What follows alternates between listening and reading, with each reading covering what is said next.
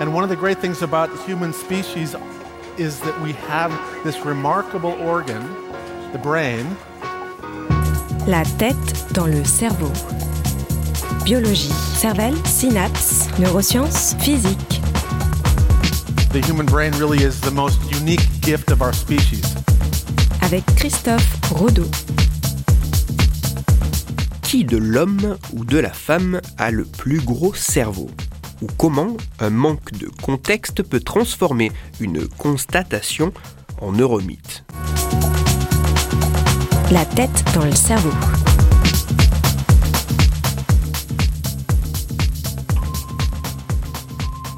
Il semble assez bien établi que le cerveau de l'homme est plus gros que celui de la femme. Si on veut être un peu plus précis, il semble que le volume cérébral masculin soit supérieur au volume cérébral féminin. Cet argument, ces chiffres ont été utilisés pendant longtemps comme instrument, comme arme pour justifier d'une forme d'infériorité de la femme par rapport à l'homme. Mais la réalité est beaucoup plus complexe.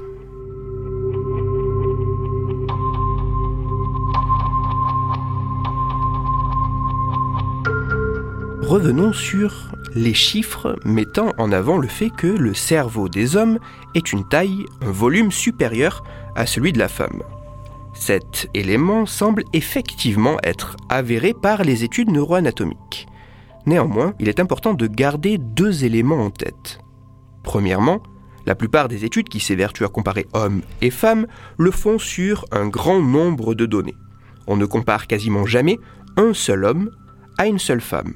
Si on devait comparer un individu à un autre, il se pourrait bien que certaines femmes aient un volume cérébral plus important que certains hommes.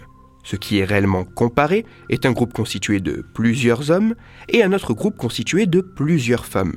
Toutes les mesures mises en avant ne sont donc que des moyennes.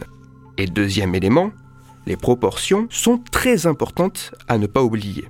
Effectivement, les femmes ont en moyenne un volume cérébral moins important que celui des hommes mais elles ont également une corpulence en moyenne inférieure à celle des hommes. Il ne semble donc pas incohérent de penser que si les femmes ont une corpulence en moyenne inférieure aux hommes, tous leurs organes, cerveau compris, seront aussi en moyenne de taille proportionnellement inférieure à ceux des hommes.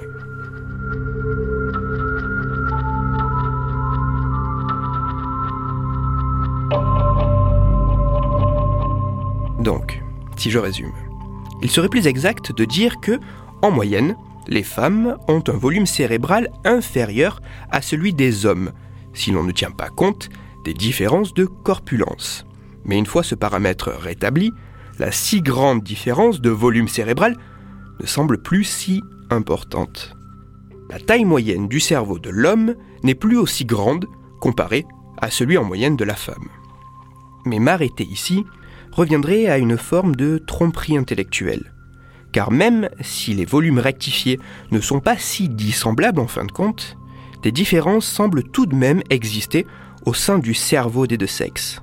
Différences morphologiques, physiologiques et fonctionnelles que j'ai déjà illustrées dans une chronique antérieure, la chronique numéro 18. Et l'origine vraisemblablement multiple de ces différences semble très complexe à mettre en lumière entre d'un côté un apport génétique hormonal distinct et de l'autre une pression environnementale sociétale s'exerçant différemment sur les deux sexes.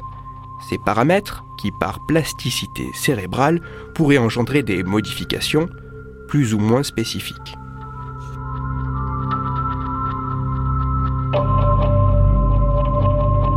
En conclusion, le fait que l'homme est un plus gros cerveau que celui de la femme est en moyenne assez vrai. Mais cela n'a rien de très étonnant lorsque l'on s'intéresse aux questions de corpulence. Et oublier ce dernier paramètre fait clairement entrer ce fait dans la catégorie des neuromythes, ces fausses croyances sur le cerveau. D'autant plus lorsque cette constatation partielle est utilisée pour justifier une quelconque supériorité ou infériorité. Avoir le plus gros en termes de cerveau n'est pas la promesse de meilleure performance, mais nous en reparlerons sûrement.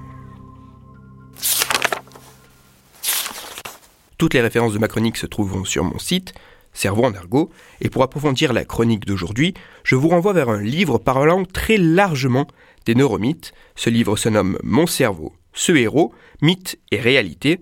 Il est écrit par Elena Paschinelli et édité aux éditions Le Pommier. Pour discuter science et cerveau, vous pouvez me retrouver sur Twitter, Christophe-Rodo, R-O-D-O, et sur mon blog Cerveau en argot.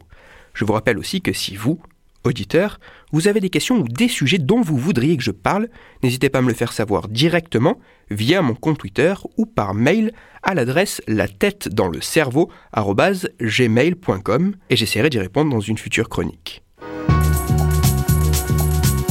Christophe Rodeau. La tête dans le cerveau.